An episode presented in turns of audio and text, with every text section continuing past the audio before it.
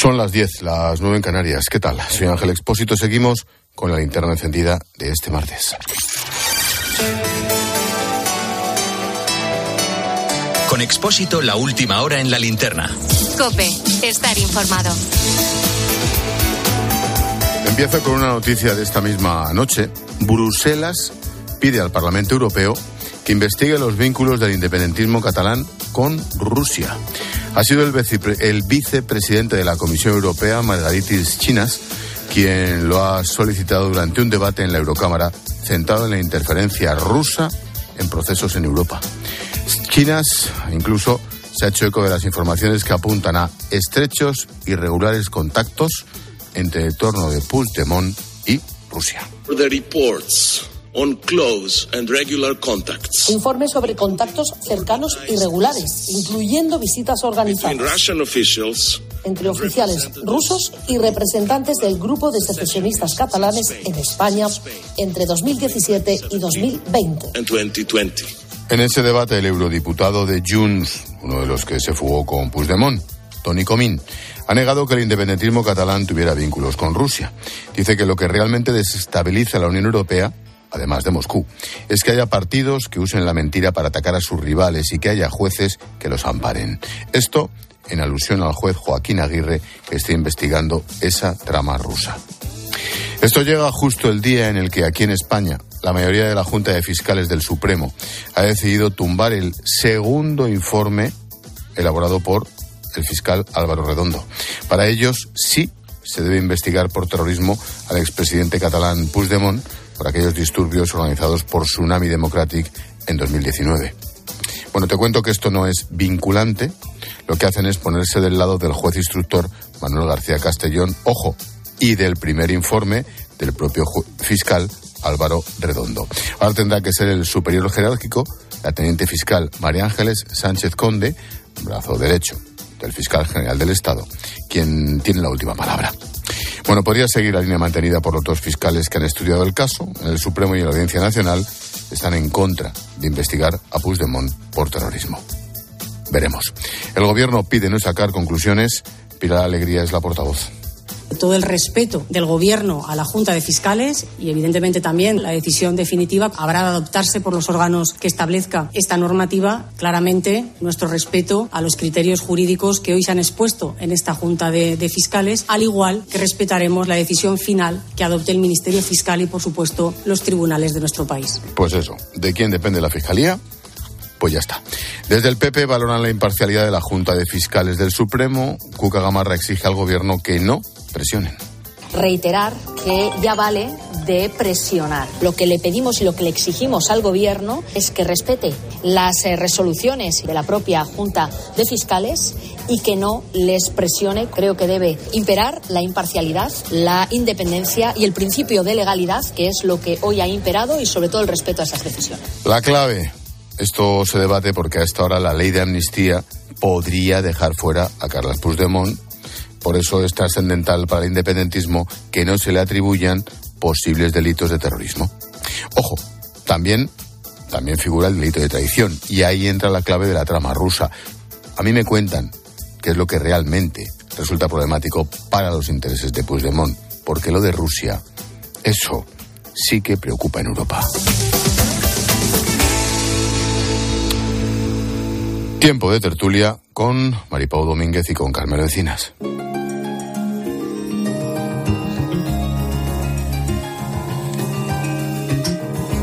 Carmelo Encina, buenas noches. ¿Qué tal? Buenas noches a todos. Maripau Domínguez, buenas noches. Hola, muy buenas noches. Empezamos por lo último. El vicepresidente de la Comisión Europea, le acabamos de escuchar, cita el caso de Cataluña como ejemplo de los intentos de Rusia de desestabilizar la Unión Europea. Y ha sido en un debate. Hola, ¿Qué tal, Ángel? Un debate parlamentario sobre la injerencia de Moscú. Margaritis Chinas ha dicho que la Eurocámara lo que debe hacer es investigar los vínculos del independentismo catalán con el Kremlin. Informe sobre contactos cercanos y regulares, incluyendo visitas organizadas entre oficiales rusos y representantes del grupo de secesionistas catalanes en España entre 2017 y 2020. Maripau, ¿cómo lo ves? lo veo, lo veo grave, lo veo muy grave. A mí me parece normal que, la Comisión Europea eh, quiera em, investigar, quiera que se investigue.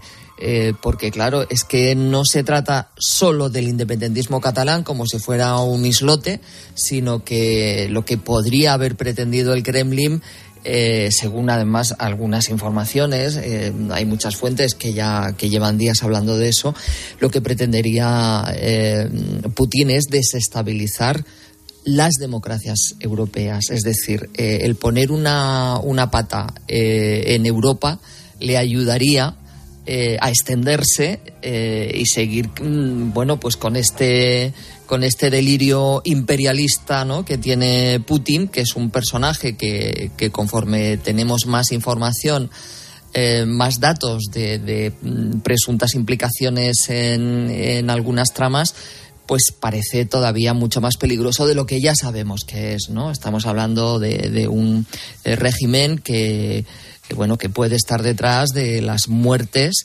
eh, por envenenamiento o por accidentes, entre comillas, de eh, opositores o incluso de gente que era afín en un principio a Putin y que no estaba de acuerdo, por ejemplo, con la invasión de Ucrania. ¿no? Es decir, que, que Putin es un personaje peligroso, eso ya lo sabemos todos, lo sabe todo el mundo, pero Europa tiene un grave problema si realmente se demuestra que ha intentado eh, esta, injerencia. ¿no? Y además tenemos aquí a Puigdemont y a Junts que, que, lo han podido permitir. Es que las informaciones, ¿no? O sea, es muy grave. Es que mm, está claro que con Donald Trump tuvieron injerencia, está claro que con los ultras del Brexit tuvieron injerencia y aquí está claro que los amigos personales y hasta representantes de Puigdemont reconocieron en TV3 que estuvieron en Moscú hablando con ellos. Sí, sí, eso, El problema está en que ahora, claro, ¿cómo demuestras? Claro, eso hay pocas dudas. O sea, que, que tuvieron contactos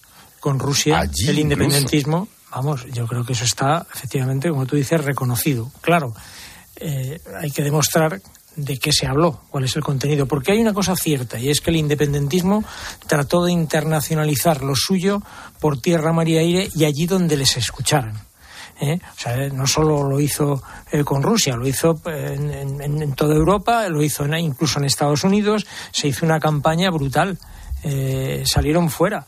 que yo siempre decía que, que el gobierno español ahí estuvo poco diligente a la hora de, de, contrarrestar esas campañas eh, y que las cancillerías españolas tenían que haber trabajado más y mejor el, el, haber contrarrestado todo lo que el independentismo hace. Lo que pasa es que, claro, no es lo mismo ir a Estados Unidos que ir a Rusia, donde hay un tipo peligrosísimo que efectivamente sí que ha tratado por todos los medios de interferir en la estabilidad de Europa, eh, allí donde pudiera. Otra cosa es, eh, bueno, hasta dónde se llegó.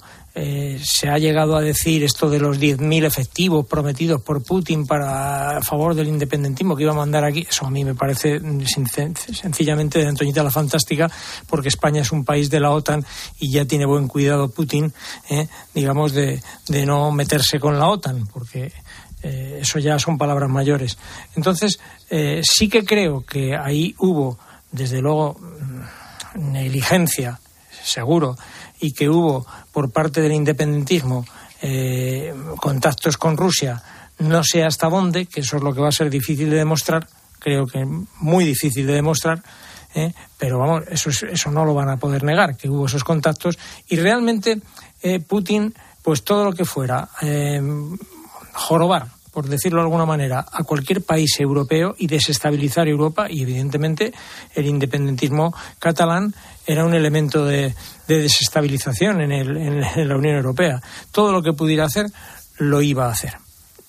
¿Qué traducción tiene eso en, el, en, lo que estamos hablando ahora de que los tribunales puedan demostrar? Pues yo creo que eso es otra, es otra cosa bien diferente. O sea, yo creo que ahí eh, no va a ser fácil demostrar que Puigdemont eh, hizo alta traición, por decirlo de alguna manera, eh, teniendo esos contactos con Rusia, porque mm, la traducción realmente mm, en el, digamos en, lo, en, la realidad, en los efectos reales, pues no fueron, que se sepa, más allá de intentonas. Bueno, eh, mm, no, que se sepa. por eso lo que se está pidiendo. Por eso hay que investigarlo, pero. Por eso hay que, se está pidiendo una investigación. Es que es lo suficientemente grave como para, para que se investigue y que se investigue muy a fondo. Eh, no perdamos de vista tampoco eh, el hecho de que. los partidos independentistas como son Junts y Esquerra Republicana de Cataluña, en este caso preocuparía más Junts, eh, tienen a Miriam Nogueras, a, su portavoz, eh, autorizada para conocer mm, las actividades secretas del Centro Nacional de Inteligencia, del CNI. Es decir, que tienen acceso a todos eh, los aspectos que tienen que ver con la seguridad de España. Y pensar que es un partido político que ha mantenido reuniones con representantes de Putin, pues ¿qué queréis que os diga? A mí no me deja nada tranquila. Pero nada, a mí me parece que estamos ante un caso que realmente se tiene que investigar, pero muy a fondo, porque, porque está, podría estar eh, poniendo en peligro la seguridad del Estado, ¿no? De España. Y, de Europa. Lo paradójico de este caso, en fin, viéndolo un poco con perspectiva, es que a este señor le van a amnistiar, a este y a todos los demás, y la directora del Centro Nacional de Inteligencia tiene que testificar imputada ante los jueces. ¿Esto no es el mundo al revés? Pues sí, un poco sí. Sí, un poco. sí, manda huevos. sí. sí, pero vamos, yo creo que bueno tendrá que testificar. No, no, ya ha eh, testificado. ya testificar, o sea, ya ha testificado, eh, pero bueno, esta señora yo creo que tendrá la conciencia perfectamente tranquila, ya tiene la obligación de investigar cualquier eh, movimiento. Es que tenía la obligación de espiar aquello. Espiar aquello. Sí, sí, yo, esto no lo he puesto nunca en duda. Incluso cuando eh, el, caso de este que se hablaba de, es que me han pinchado el teléfono a, Aragonés. Aragonés pues, pues, claro. Pues, pues, normal es que tiene la obligación de, en, aquel contexto en el actual es que el Estado tiene que defenderse en el actual no porque ahora mismo no está no está produciéndose la situación que se produjo tan grave en aquella en aquellos años pero en aquel momento es que yo creo que los servicios secretos españoles tienen la obligación de saber si realmente aquí se está produciendo una, una operación para dinamitar el Estado. Lo sorprendente es que esas investigaciones se hicieron ya con este gobierno, hablamos del año 2019, por ejemplo, y 2018, y lo sorprendente es que ahora es este gobierno quien desclasifica esos papeles para que Aragonés pues se quede tranquilito son estas cosas de las negociaciones. Pero bueno, eh, Capítulo fiscales, Necane. Hoy la Junta de Fiscales del Supremo lo que ha hecho es determinar que hay indicios de terrorismo en los investigados de Tsunami. Ha rechazado el segundo informe del fiscal, Álvaro Redondo, que defendía que esos disturbios fueron pues desórdenes públicos. Recordamos que ayer el propio Álvaro Redondo confirmaba que redactó un primer documento en el que sí que se veía terrorismo. Fue tras una reunión con el fiscal general, Álvaro García Ortiz, cuando redactó el texto definitivo que hoy ha sido rechazado. Pero según él, no recibió en ese momento órdenes ni presiones. ¿Y ahora qué va a pasar? Pues como hay discrepancias entre los fiscales, la postura definitiva la va a fijar María Ángeles Sánchez Conde, que es la mano derecha del fiscal general Álvaro García Ortiz. Em, ¿Cómo hacemos esto digerible? sí. Carmelo. Pues no sé, al Max. Pero en, sobredosis, en sobredosis. Bueno, vamos a ver. Eh, a mí me parece que eh, los fiscales eh, han hecho ahí unos pasos hacia adelante y hacia atrás, como la famosa Yenka. Esto de la Yenka lo recordamos los más viejos del lugar, eh, porque algunos no sabrán ni lo que era aquel baile. pero de lo que estamos aquí, a lo mejor Necane le suena de lejos. Los demás, perdona, si sabes, lo que es la Yenka? No me la voy a jugar. Adelante, detrás. Un, dos, tres. ¿Ves? Sí, sí, Mira, sé lo que, sé lo que, sé lo que. No, sí, sí, tiene sí, más que la cuesta la vega. Nos llena de esperanza. Esto nos llena de No nos llevamos tanto, Necani. No nos llevamos tanto. Bueno, aquí se trata, de, para empezar, de, de la tipificación de un delito. Porque interesa el, ahora eh, y tiene la importancia la tipificación, la tipificación del delito porque eh, si hay terrorismo. mira, mira, mira. El Antonio, ¿cómo se sale? Espera, déjala de fondo muy bajito y seguimos con el debate. ¿O le damos coña o esto es insoportable? Para, ponerlo como banda de fondo.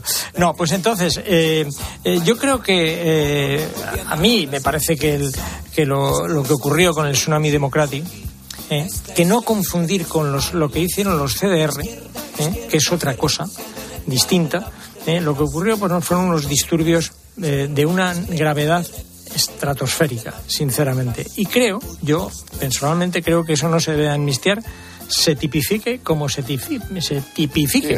que, eso, no se puede hacer. Me eso puede hacer, joder, y ya está. O sea, que yo no, no, nunca amnistiaría a estos pájaros porque realmente lo que hicieron fue gravísimo. ¿Eso quiere decir que, se pueda eh, calificar de terrorismo?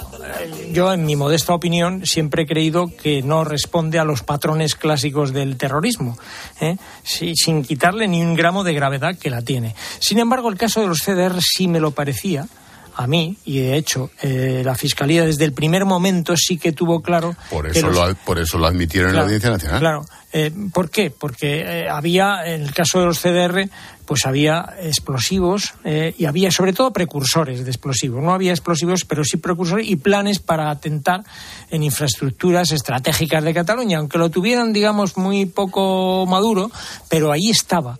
En este caso, lo del tsunami democrático, me parece que, a mí, pero claro, están los fiscales que saben bastante más que yo, eh, a mí no me parece que sea un patrón clásico del terrorismo eh, y eh, sí pienso que además va a ser difícil a la hora, porque estamos hablando de un juez instructor. Estamos hablando de, la instrucción, pero luego eso pasa al, juez y el juez es el que tiene que determinar realmente no solo si eso es terrorismo, diga lo que diga la fiscalía o diga lo que diga eh, la defensa, si eso fue terrorismo y además eh, establecer el vínculo con, lo, con Puigdemont que si, estaba realmente al mando, digamos, dando órdenes al tsunami democrático. No. Todo eso luego hay que demostrarlo. En cualquier caso, todo esto enrarece, sin lugar a duda, todo este proceso mm, tan indigerible en el que estamos de la amnistía y sus, y sus posibles consecuencias. Mm, ¿Tú cómo crees que va a acabar esto? Pues mira, yo creo que yo creo que al final eh, la línea de amnistía va a salir, va a salir adelante. Yo creo que no va a tener problemas en el Tribunal Constitucional, creo que no los va a tener, eh, porque además tengo dudas de que lo, vayan a, lo vaya a llevar, por lo menos el Partido Popular, al Tribunal Constitucional con riesgo de, perderlo y que allí se bendiga. Pero sí que creo que esta ley de amnistía puede tener problemas muy serios en el Tribunal Europeo. Ahí es donde sí creo que puede tener problemas. Pero claro, eso estamos hablando de un proceso de dos años, más o menos. Sí, sí, no, y mientras tanto, iba a decir dos calvos, uno más que otros. Maripau, el lío de los fiscales. Ah. Hola, hola. Hola, Perdóname, es que. ¿Qué se te ha caído? Estaba teniendo problemas, sí estaba teniendo un problemilla técnico. Pero yo, yo em, coincido con, con, esto último que ha dicho Carmelo, estoy completamente de acuerdo. O sea, yo creo también que la ley va a salir adelante. No diría que es un paripé lo que pasó en la votación, no, no. llegaría tanto. No fue un paripé, pero sí que fue un, pues una, un golpe sobre la mesa que volvió a dar Junts eh, siendo consciente de que al final accederá, o sea, al final votará afirmativamente a la ley, pero sin embargo eso le viene muy bien para sus votantes pensando en, las elecciones catalanas, que es lo único Pero, mm, acércate un poquito más a la línea. Lo que es al micrófono creo que ya lo hemos conseguido solucionar, Maripau. A ver. A ver. Sí, estás un poco... Eh, Ahora sí, perfecto. Venga, decías. ¿Sí? ¿Sí? Vale. Pues eh, no, lo que estaba diciendo es que, a ellos realmente la gobernabilidad de España mm, no les importa lo más mínimo. Ya lo dejó muy claro Laura Borrás eh, cuando dijo que a nosotros la estabilidad del país nos da lo mismo, o sea, de España, quiero decir, del reino como ellos lo llaman, ¿no? Pero, mm, pero eso, claro, el, haberse plantado delante de Sánchez, eso les es como una, da una imagen ahí de, de que ellos tienen la sartén por el mango Ojo que la están teniendo, más allá de la imagen, es que la están teniendo, desgraciadamente. Esta es la realidad, que España está en manos de, un grupo de siete diputados independentistas. Eh, y entonces ellos, mm, ante sus votantes, pues, pues quedan reforzados. De que le plantan cara al presidente del Reino de España. Eh, sin embargo, mm, acabarán votando que sí. O sea, y, y si la ley llega al Constitucional, que posiblemente llegue, eh, tampoco va a tener ningún problema. Pero ninguno. O sea, yo en eso, vamos, suscribo al 100% lo que ha dicho mm, Carmelo. Hablando, hablando... No es más que nada, una travesía y, todo saldrá adelante. Hablando de la ley de las negociaciones entre PSOE, Junts, Puigdemont y Santos Cerdano, quien se ponga por ahí en medio. Lo que está haciendo ahora el PSOE es seguir intentando convencer a Junts de que apruebe esa ley de amnistía. Los de Puigdemont siguen sin pronunciarse sobre la propuesta que hizo ayer Pedro Sánchez de acortar los plazos de las instrucciones judiciales mediante esa reforma de la ley de enjuiciamiento criminal. El gobierno que hace pues confía en que ese cambio sea suficiente para que Junts apruebe la ley que insisten no tiene tienen intención de cambiar en ningún momento. Hoy la mesa del Congreso ha reenviado el texto a la Comisión de Justicia, que va a tener ahora hasta el día 21 de febrero para llegar a un acuerdo, aunque el plazo podría ampliarse. Otro cambio de opinión. Sánchez hace tres años decía lo contrario sobre la ley de enjuiciamiento criminal. Es curioso porque esto de acortar los plazos con el tema de los ERE o cuando el caso UGT no se planteó nunca. Había que dilatarlo lo más posible. Ahora sí. Sí, bueno, a mí en cualquier caso me parece mal que, se juegue con estos, eh, digamos, con estas, eh, estas bases jurídicas eh, para sacar adelante asuntos políticos. Por desgracia, es verdad, hay siete escaños ahí que son los que están influyendo demasiado. y yo creo que en esta circunstancia Sánchez estaba en condiciones de poner pie en pared y no conceder absolutamente nada si es que esto de el, acortar los plazos de la ley de enjuiciamiento criminal realmente eh, soluciona algo, le soluciona algo a, las, dudas o las incertidumbres que pueda tener Puigdemont. A mí me parece que con estas cosas no hay que, no hay que tocarlas. Sinceramente lo creo así. Y además eh, pienso que estaba, como digo, en, en, posición eh, Sánchez de poner pie en pared porque ¿qué va a o sea, que va a tirar eh, la ley de amnistía Puigdemont, que es la única oportunidad que tiene eh, de que su futuro personal eh, se aclare. Y arriesgarse a que haya elecciones. Y, se quede y se pudra en, en Efectivamente. Y Feijo llega al gobierno. Eh, Maripau, brevemente, por favor. Sí, es que no le interesa. O sea, no le interesa que haya otro gobierno en España más que el gobierno del PSOE, porque. No, perdona, perdona, Maripau, no, no solo que haya un, solo este gobierno, sino que tenga que depender de esos siete escaños, porque si no se, si no tuviera la dependencia de esos siete escaños, con este gobierno o con cualquier otro, este señor no eh, no, vuelve, no vuelve a España. Pero yo lo digo teniendo en cuenta cuál es la realidad. Y la realidad es que el, quien gobierna es Pedro Sánchez, que les está concediendo todo. Claro, porque si no, no estaría gobernando ya. O sea, y espérate a ver si llega la legislatura a término, ¿no? Pero mm, si es que no va a pasar nada, si todo esto está más que estudiado. Está más que estudiado. Ahora, lo increíble es, decía Carmelo, estas cosas no se tocan, no se deberían tocar es increíble que esté tocando todo lo que haya que tocar. O sea, que no mm, se aprueba la ley de amnistía a la primera, pues vamos a ver si intentamos tocar la ley de enjuiciamiento criminal y si no tocamos también el código penal y si no, o sea, lo está tocando todo. Me parece que realmente las cosas tienen un techo, ¿no? Y ya hace tiempo que, hemos tocado ese techo, ¿no? Mm, tema sin duda del día, más allá del politiqueo, las tractoradas como la que me he comido yo hoy. Todas las hemos visto, porque al final han sido miles los tractores que han cortado carreteras para protestar por esa situación que están viviendo. Se quejan los agricultores de la crisis del sector, de las políticas agrarias de la Unión Europea y lo que están haciendo es buscar soluciones que ellos dicen que tienen que ser inmediatas para aligerar la burocracia europea, mejorar también esas condiciones con unos precios muy elevados por la guerra en Ucrania y también la sequía. Estas tractoradas no estaban en principio autorizadas, no forman parte del calendario de las organizaciones más importantes del sector, han sido convocadas a través de las redes sociales, de WhatsApp, desde plataformas independientes.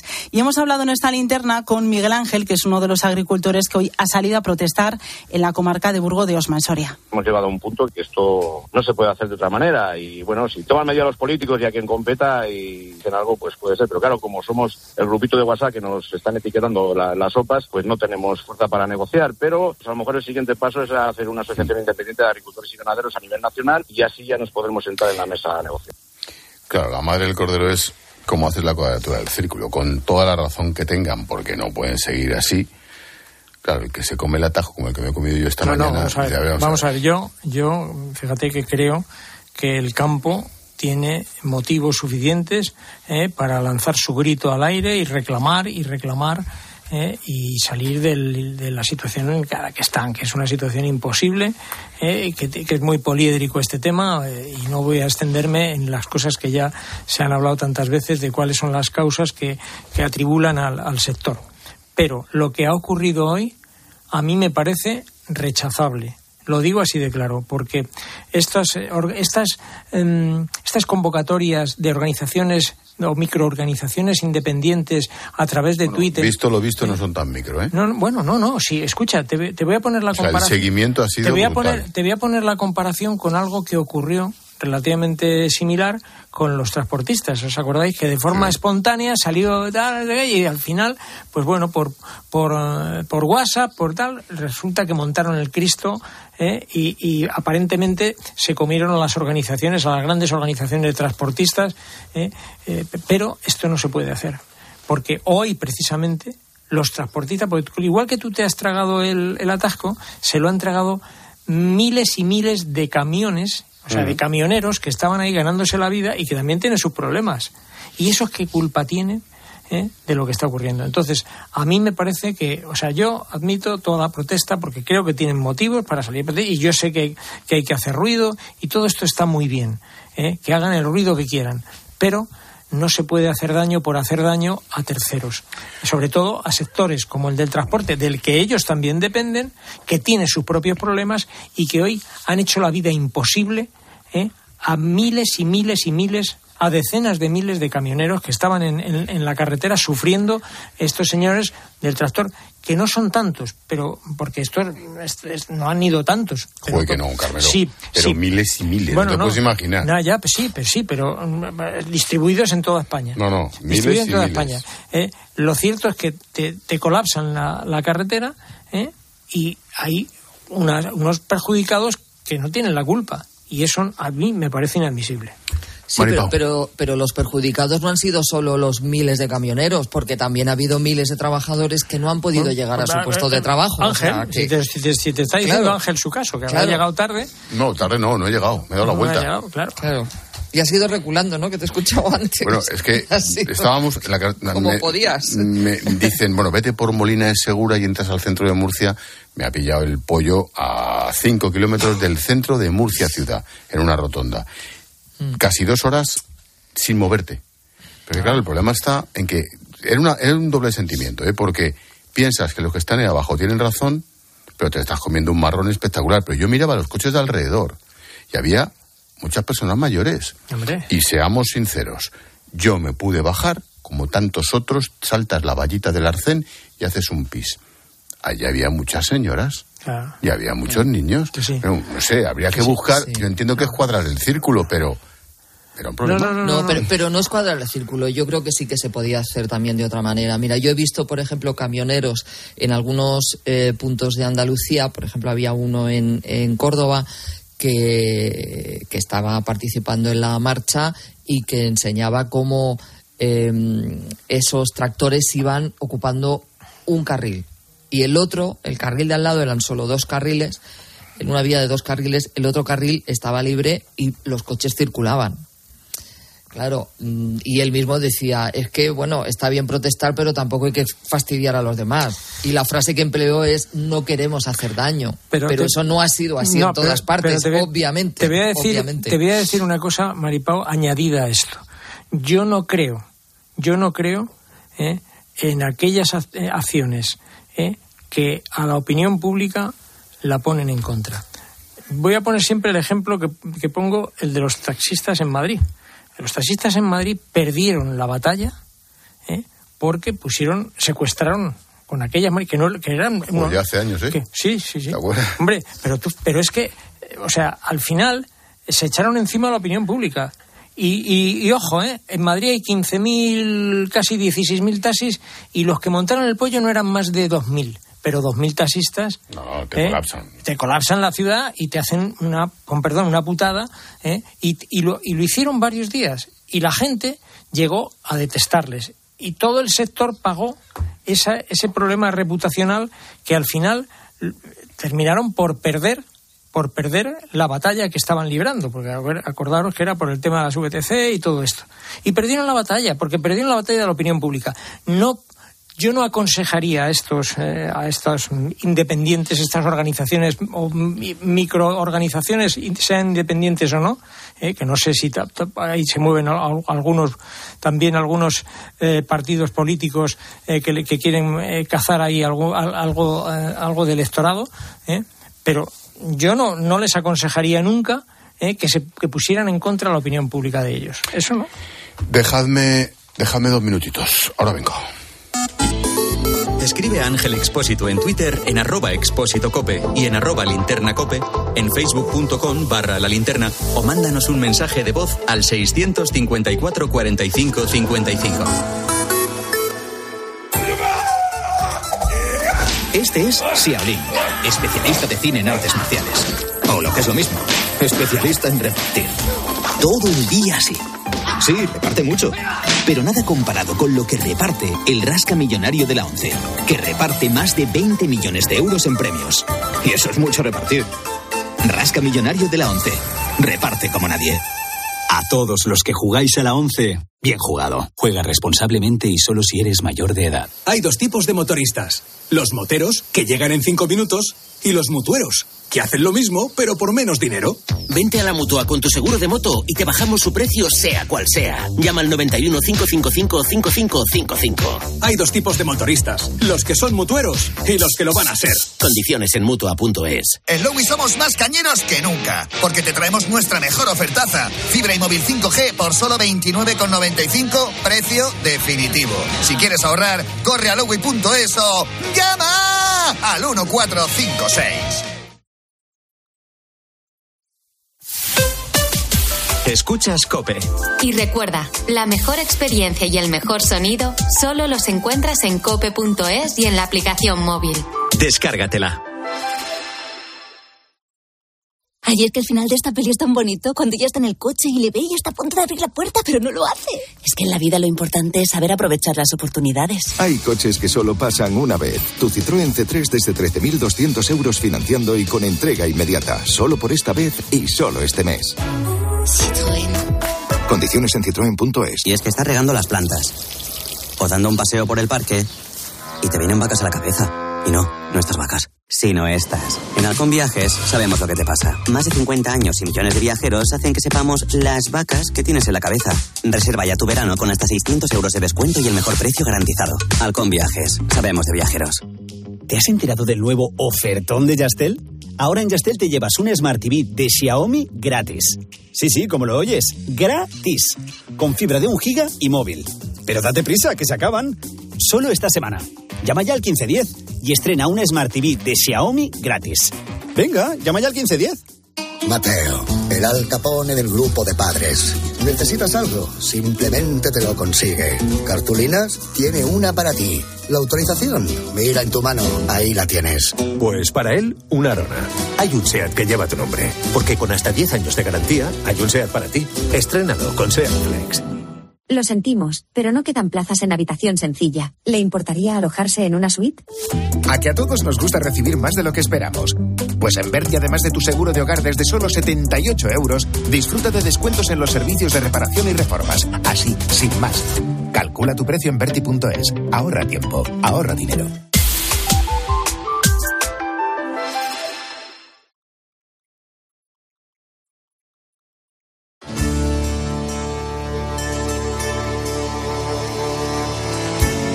Escuchas la linterna. Con Expósito. Cope, estar informado.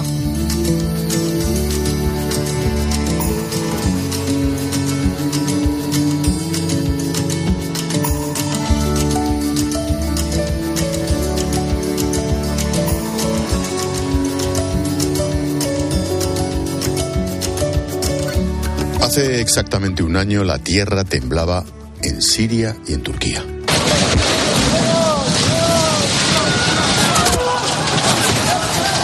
Terremoto 7,8 grados de magnitud sacaba a la calle a decenas de miles de personas en la madrugada del 6 de febrero.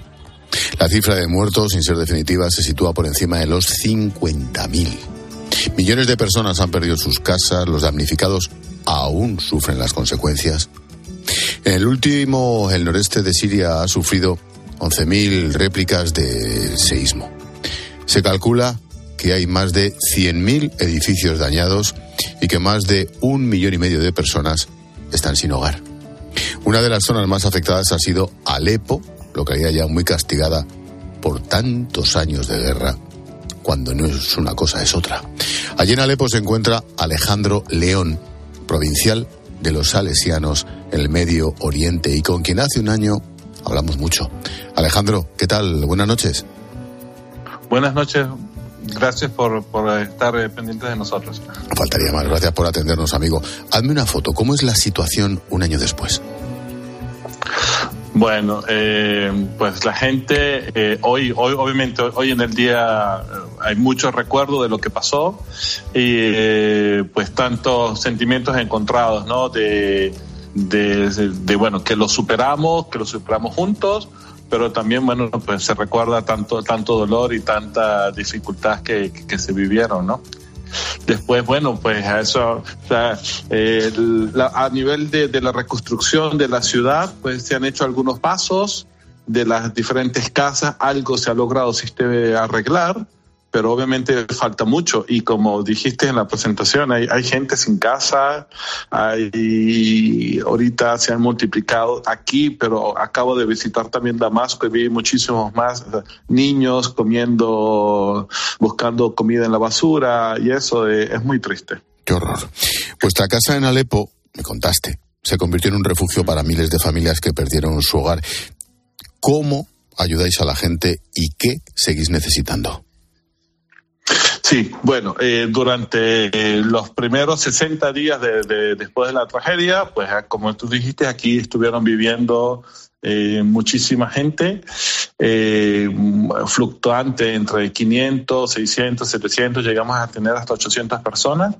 después, bueno, ya después del día 45 hasta el 60, pues paulatinamente fue, fue disminuyendo el número. De ahí en adelante nos hemos preocupado para eh, evaluar qué es lo que le pasó a cada una de las casas de la gente que, se refugió aquí, para tratar de, ayudar en las cosas fundamentales.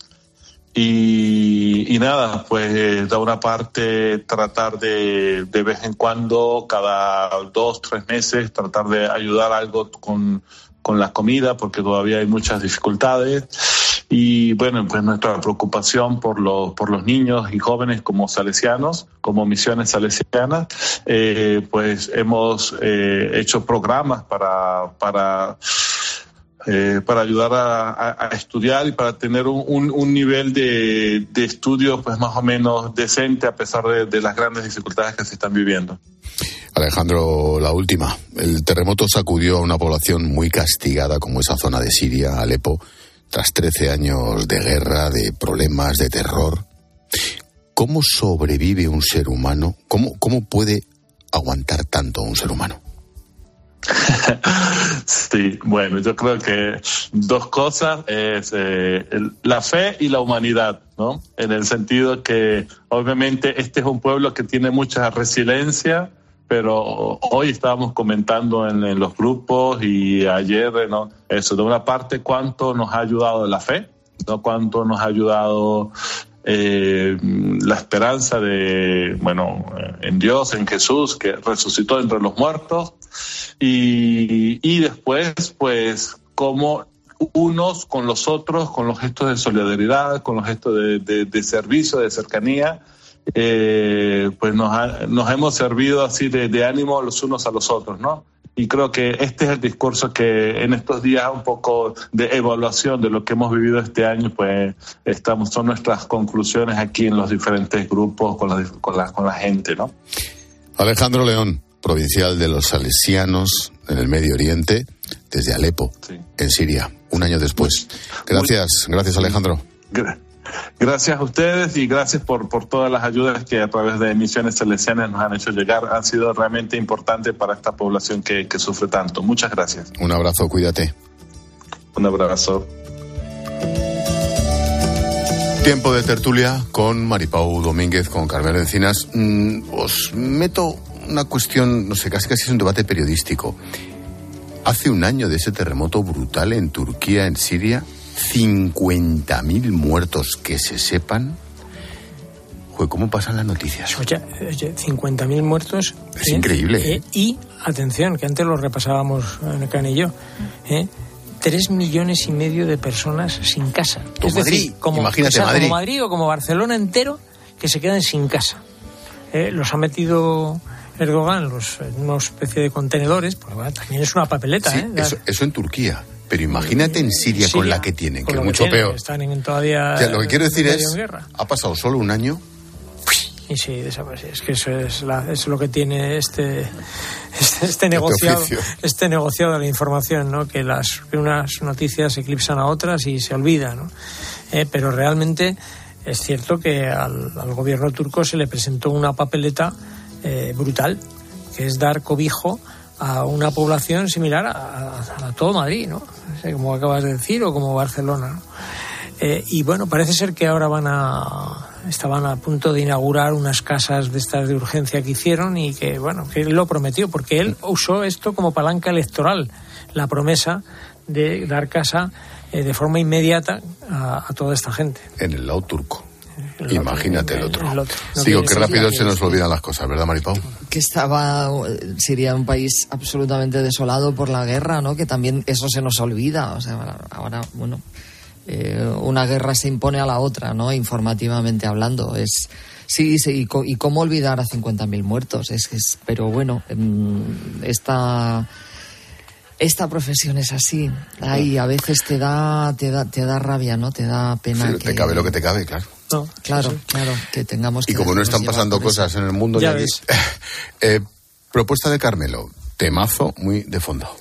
Sí, al que nos tendremos que enfrentar ya, porque varias comunidades están tomando medidas para hacer frente a la sequía y muchas están apostando ya por las desaladoras. Tenemos que acostumbrarnos porque cada vez esta situación va a ser más habitual. Solo hay que mirar el calendario a principios de febrero y hay muchos embalses que están bajo mínimos en pleno invierno. Hay gobiernos autonómicos que estudian cómo llevar agua en barco, pero la opción más factible es tirar de desaladoras, de hacer potable el agua del mar con el coste económico que ello supone. Y lo que plantea Carmelo es si hay que apostar por ello a pesar del coste del alto precio de estas desaladoras. Por alusiones. Sí, el problema de fondo es que eh, hemos pasado de verle las orejas al lobo a verle las fauces al lobo. ¿eh? y además, eh, con la percepción o con la sospecha de que las fauces del lobo han llegado para quedarse. O sea, que, es, que esto que a lo que estamos asistiendo. Que no vamos ¿eh? Claro, a lo que estamos asistiendo, esta sequía, ¿eh? puede cronificarse, porque lo del cambio climático, pues cada uno puede verlo como quiera, pero parece ser que una de las consecuencias de lo que está pasando en el planeta es que eh, los países como España, los países mediterráneos, eh, van a tener problemas de agua muy serios. Y el nuestro, pues precisamente no es de los que le sobren los recursos. Y entonces ahí aparecen soluciones. Soluciones que no pueden ser, porque esto de, lo, de traer barcos para poder beber, pues está bien pues para una situación de emergencia, pero podemos estar trayendo barcos porque además con eso no, no llegan ni, ni, para, ni para, vamos, ni para lavarse los dientes. ¿eh? hay que tomar medidas estructurales y a largo plazo. Ahí es donde podemos eh, hablar de trasvases, no trasvases, eh, si, si realmente es posible cómo aprovechar los recursos hídricos de este país y aparece el tema de las desaladoras. Las desaladoras, eh, para que la gente se haga una idea, en España hay unas 800 plantas de desalinización. una buena parte de ellas en Canarias, donde hay islas como Fuerteventura, como Lanzarote, incluso Gran Canaria, pero sobre todo Lanzarote que el 80% del agua que beben y, con, la que riegan, ¿eh? Eh, los plátanos que nos comemos, ¿eh? son viene de, las desaladoras. y es una solución. Es cara, tú lo has dicho, Necane. Es cara porque, evidentemente, el agua que, que procede de, las de estas plantas pues tiene un coste. pero tiene una ventaja y que es que es segura. ¿Eh? siempre puedes tener agua si tienes plantas de, desalinización. Aquí, de los que estamos aquí, la única persona que ha estado en una desaladora hace poco ha sido tú. Sí, estuvimos Rubén y yo esta, no, la semana pasada. ¿Cómo es? Pues es un pabellón enorme, grandísimo, donde hay un montón de máquinas. Estuvimos en Oropesa del Mar. En Oropesa, En Castellón. Entonces nos estuvieron contando cómo cogen el agua del mar, lo llevan en esas máquinas, lo tratan, tratan todo ese agua hasta que llega a las tuberías de todos los vecinos, porque además ahí es ¿Y una cómo zona. vuelve al mar todo lo que Eso es sacado? porque de un litro medio acaba siendo agua potable y el otro medio es el que se devuelve. Eso es. Y además, claro, allí en Oropesa estamos hablando de que hay una población, imagínate, de unos 5.000 habitantes en invierno, pero ¿cómo se multiplica en verano? Porque al final todos conocemos a gente que veranea allí, hay festivales de música, tenemos el Benicassim, así que es, que es la única solución. De vacaciones, es la única solución que tiene y pasa por ahí, por las desaladoras. En fin, luego yo, por ser un poquito más puñetero, la pregunta del millón. Cuando el trasvase del Ebro hace unos años, mm, se dijo que no, ¿no? Desde la Generalitat. ¿O estoy yo equivocado, Maripau? Se dijo que no, sí, No, sí. No sé, yo- es que me has venido así a la cabeza de repente. No, no, se, se dijo que no. Y, mm, y yo lo que, lo que, vamos, lo primero que se me vino a la cabeza cuando, cuando escuché a Per Aragonés eh, hablar con esa naturalidad de- del agua que venía, que iba a llegar del Estado español, eh, pensé, bueno, y si se independiza Cataluña, ¿quién le va a pedir el agua? Ya sabes Claro. aquello de los romanos, ¿no? De la vida de Brian. ¿Qué nos han dejado los romanos? Pues sucesivamente, pues es lo mismo. Pero te voy a decir una cosa, Maripau. El, el- ahora mismo tiene problemas eh, Barcelona en concreto. Tiene sed, auténtica sed, escasez de agua. eh, y tampoco están de acuerdo lo- los, digamos, los, mm, los del Bajo Ebro, ¿no? los de la desembocadura del Ebro, en pasar ni una gota de agua hacia, hacia arriba, hacia Barcelona. No, ellos entienden que hay un problema bueno, hay una parte que es cierta, que es el- lo que llaman el caudal ecológico, ¿eh? para que, digamos, el delta del Ebro tenga la suficiente, la suficiente agua para que no entre el agua del mar en los acuíferos, para que no se sal- salinicen los acuíferos. Entonces, eso ya, esto es un tema interesante. Pero vamos, no solo fue eh, Cataluña, yo creo que quien se opuso con más dureza al posible trasvase de, de- de agua hacia, hacia abajo fue eh, Aragón. Aragón no quería que se tocara el agua del Ebro. Esto es así. Yo personalmente creo que el agua no es de ni de donde nace, ni de donde pasa, ni de donde llega. El agua es de todos, Ya. es un bien natural de todos. Por eso se tumbaron el plan hidrológico. Y claro, pero en cualquier caso, lo que sí que creo es que eh, con trasvases o sin trasvases, este país tiene un problema estructural de falta de agua y hay que tomar medidas eh, que garanticen el, el suministro de agua. Las, desa- las desaladoras son una solución. Un ¿eh? parche. Una solución. Es un parche, pero es un Y el parche. traslado de las desaladoras más. Te voy a decir, en, en, en Canarias hay cerca de. Hay 300 y pico de Pero desaladoras. Canarias no es la península No, no es ibérica. la península ibérica. El- el hay las otras casi 500 están en el resto de en el resto de España, de distinto tamaño. Hay mucha tecnología en desalación en España, mucha tecnología y va hacia un camino. Sí, curiosamente es que todas las hay en el Levante, en Andalucía, pero curiosamente ninguna se ha hecho estos años en Cataluña. Coño, no, pues en vez de dedicarte a una, Una o ninguna, una en vez de dedicarte a estas Ya, insensateces, no, sí, sí, por supuesto. dedícate a gobernar. Bueno, es que fíjate, allí curiosamente es que en Cataluña no se ha visto el problema del agua hasta ahora. Ya. No lo han tenido prácticamente. No sé si ha habido algún algún periodo que, pero tal- con lo que está pasando ahora, como tienen los embalses, no les ha ocurrido nunca. Ahora, como digo, es que ven las fauces. Entonces, yo sí que Sí, creo pero que lo son- ven cuando, cuando ya está. Muy bueno, rapidísimo. no, termino en una cosa, y es que las desaladoras ahora sí se está trabajando en desaladoras con energía eh, eólica o con energías renovables, eh, se ha tecnificado mucho y el problema de la salmuera, que es el residuo que deja la sal, que echas, mucha claro. sal, también parece que están camino de bueno, Mm. encontrar soluciones técnicas que, que mejoren. eso. Dejadme un último asunto que me quedan cuatro minutos. Necane es de lo que está hablando Tokiski. Y nos salimos del tema político, pero sí un tema social. Y es la imagen que veíamos anoche en el campo del Rayo Vallecano, un chaval sentado en primera fila que le da con el dedo en el culo al No jugador. le da, no. Bueno, Hace- no, le mete el dedo en el culo dedo. haciendo el gesto. Bueno, el jugador No de Sevilla. Lucas Ocampos, que anoche pasaba por el partidazo de Cope. Bueno, la verdad que seguramente las imágenes se vieron. Ojalá que, que la liga lo tome con seriedad, como toma el racismo, como toma esas cosas. Yo no creo que toda la gente del Rayo sea así, porque la verdad que siempre nos trata con respeto.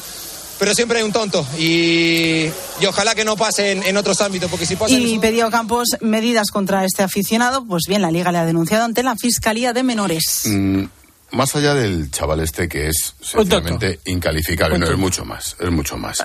Pero mm, más allá de cómo estuvo el Talo Campos, el futbolista, que ha estado genial. Sí, sí, está bien. Yo no quiero que me pase a mí porque no reacciono así. Estoy convencido. Em, esto en un campo de primera división. ¿Os imagináis los campos de tercera como tiene que ser? Sí, sí. Sí, bueno. ¿De yo, tercera o de juveniles? Yo que he estado viendo con detenimiento antes eh, las imágenes. eh, a mí me parece que este, En un minuto, por este, este, este, este chaval pues hace eso como si lo hubiera hecho al compañero de instituto. O sea, este es un tarado, así de claro, que bueno, puede hacer esto y cualquier cosa sin saber que esto no se puede hacer. Porque evidentemente eh, tú no puedes tocar a nadie, y menos en el culo, con perdón. eh, ya sea hombre o mujer. Ya no te quiero contar si esto hubiera ocurrido. Amigo, mujer. la que Pues se había la que- liado la que se España. lía es La que se había liado en España. que- es morrocotuda. Eh, pero bueno, eh, es verdad que la reacción del futbolista no ha podido ser más caballerosa. Elegante. Eh, eh, quitándole, restándole importancia y decir, mira, este es un pobre tonto. No, restando importancia relativamente. No, no, lo que ha no, hecho es no meterse, ¿eh? que que ha instado, pues, ha instado a que actúe hasta la fiscalía, pero lo ha hecho con una categoría personal brutal. No sé, Bueno, y lo ha dicho muy claramente porque tiene dos hijas eh, y no quiere que al día siguiente lleguen al colegio diciendo su padre le ha pegado Un bofetón a un chaval. un No, no, bofetón claro, a, un, a un menor de No, no, edad, el tío ha es- estado, ha estado Claro. vamos, perfecto. Perfecto, Claro, pero desde luego, bajo mi punto de vista, ha sido una agresión absolutamente intolerable. Y absolutamente agresión, vamos. Es Eso es, es Pero agresivo. Yo, yo lo que, la impresión que yo tengo es que el muchacho que lo hace es tan idiota que no es consciente ni lo que ha hecho. O sea, la impresión que me da a mí. Eh, ve- ve- Métele en el culo como se lo hubiera metido al, de, al, de, al, al- Al de al del pupitre. Bueno, pues, Coño. pues yo espero que lo identifiquen Sí, pero y, yo- y que actúen. Sería un tema él, muy- porque- sería un tema mucho más de fondo, ¿eh? Pero lo que pasa en ese tipo de acontecimientos, fútbol, en el campo el rayo. Sí, sí. Pero cuando llegaba el autocar con Vinicius, lo que grita y lo que escupe la gente por esa boca. Cuando juegan los chavales, la que se monta, yo me acuerdo una vez que un tío me tiró un paraguas, la que se monta, chico, es que se nos van mucho las cabezas, ¿eh? Sí, sí, no, y además es que aquí eh, es un problema educacional eh, que estos son pequeñas alarmas que no deberíamos de dejar inadvertidas, ¿no? Porque, eh, a ver, ¿qué, qué, qué cabezas hay en esa en esta en esto en este periodo de la vida de estos muchachos, ¿no? Y eso que estaba la tele, imagínate si no está. Bueno, familia, que mañana más, que estoy muy cansado. Adiós, Carmelo. Venga, un abrazo. Hasta luego. Maripau, buenas Un abrazo noches. a todos. Adiós. Buenas noches.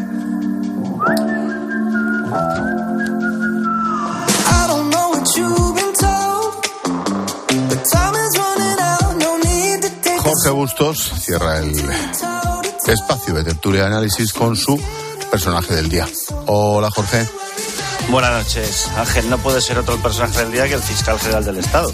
El único, por cierto, reprobado por desviación de poder, que se ha encontrado hoy con una contestación mayoritaria por una amplísima mayoría de la Junta de Fiscales, 12 a 3. 12 a 3 han decidido respaldar las investigaciones del juez García Castellón por terrorismo contra Puigdemont y han decidido que están a favor de que se abra esa causa contra Puigdemont contra el criterio no solo de García Ortiz, sino del fiscal eh, Álvaro Redondo, que ah, según todos los indicios ha utilizado a García Ortiz como peón para intentar doblegar la opinión mayoritaria de la carrera fiscal. Ahora vamos a ver lo que pasa. Le toca mover a Puigdemont porque parece que la, situación no parece que vaya a desencallarse fácilmente. Los fiscales no dan su brazo a torcer, defienden el Estado de Derecho, la independencia del Ministerio Público y están dispuestos a seguir adelante con la causa por terrorismo. A ver ahora si Puigdemont aprueba la amnistía, si se baja los pantalones Puigdemont o si se los baja Pedro Sánchez. ¿Te atreves a vaticinar en un minuto qué va a hacer el fiscal general o la teniente fiscal?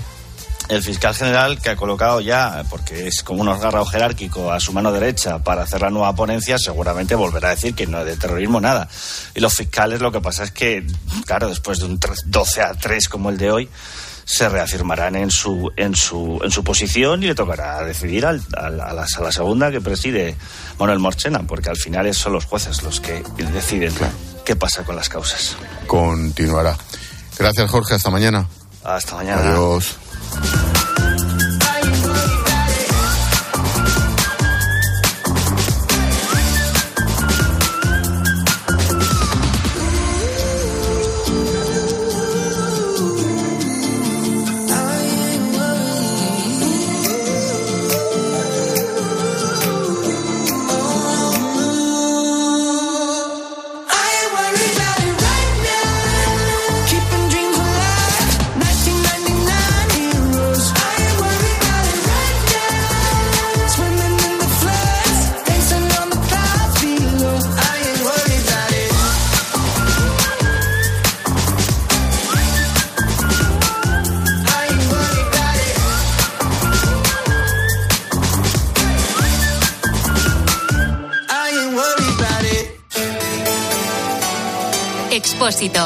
La linterna. Cope, estar informado. Están a un paso de la final de la Copa del Rey y solo puede quedar uno. Este miércoles desde las 9 de la noche. Tiempo de juego. La ida de las semifinales de la Copa en Cope. La Copa en Cope. Atlético de Madrid, Athletic Club. Hoy partidazo. Tiempo de juego con Paco González, Manolo Lama y el mejor equipo de la radio deportiva. El número uno del deporte. Y recuerda, la información continúa con Ángel Expósito y la linterna en Cope Más, Onda Media, Cope.es y la aplicación móvil. Mmm, lo mejor de las mañanas es desayunar mis kiwis de Esprit Gold. Cariño, ¿nos quedan kiwis Gold? ¿El kiwi amarillo de Cespri? Claro, pero no los comparto con desconocidos. Si soy tu marido. Que no lo conozco, caballero. Y suelte mis kiwis de Esprit. Déjate atrapar por el irresistible sabor de los kiwis Tespri. ¿Te lo digo o te lo cuento? Te lo digo. No me ayudas con las pequeñas reparaciones de casa. Te lo cuento. Yo me voy a la mutua. Vente a la mutua y además de ofrecerte nuestro servicio de manitas hogar, te bajamos el precio de tus seguros, sea cual sea. Llama al 91 555 5555. ¿Te lo digo o te lo cuento? Vente a la mutua. Condiciones en mutua.es. A los que no marcáis la casilla de la iglesia en la declaración de la renta. Nos encantaría enseñaros la labor social y espiritual que realizamos, pero en un anuncio de 20 segundos es imposible.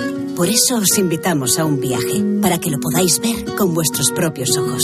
Reserva tu plaza en unviajeportantos.es. Escuchas la linterna. Y recuerda, la mejor experiencia y el mejor sonido solo los encuentras en cope.es y en la aplicación móvil. Descárgatela. Soy Manel de Carglass. Con las heladas, el agua que se acumula en el interior de un impacto puede congelarse y agrietar tu parabrisas. Por eso, no te la juegues. Si tienes un impacto, mejor pide tu cita llamando directamente a Carglass o en nuestra web. Cambia, Carglass repara. Por la noche en la radio. Todo lo que ocurre en el deporte y las exclusivas de Juanma Castaño. Elena le dijo, si ganas la Champions, ¿te vas? Sí. ¿Realmente estamos pensando que si el Barça gana la Champions, Xavi se va a ir? También se puede ir en lo más alto, ¿no? Ganando la De lunes a viernes, de once y media de la noche a una y media de la madrugada, todo pasa en el partidazo de Cope. El número uno del deporte.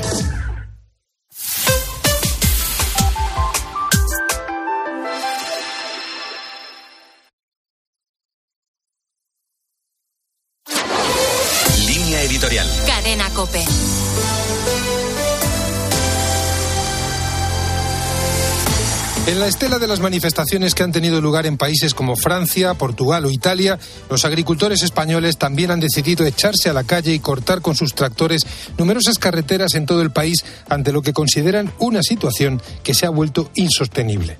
Entre sus demandas se encuentran cambios en las normativas ambientales, una mayor flexibilidad de la conocida como PAC, Política Agraria Común, o solicitar ayudas por la sequía. El sector se queja, con razón, de la excesiva burocracia y también de que se ha instalado una cultura de la sospecha que pone sobre cada uno de ellos la lupa ante un posible defraudador.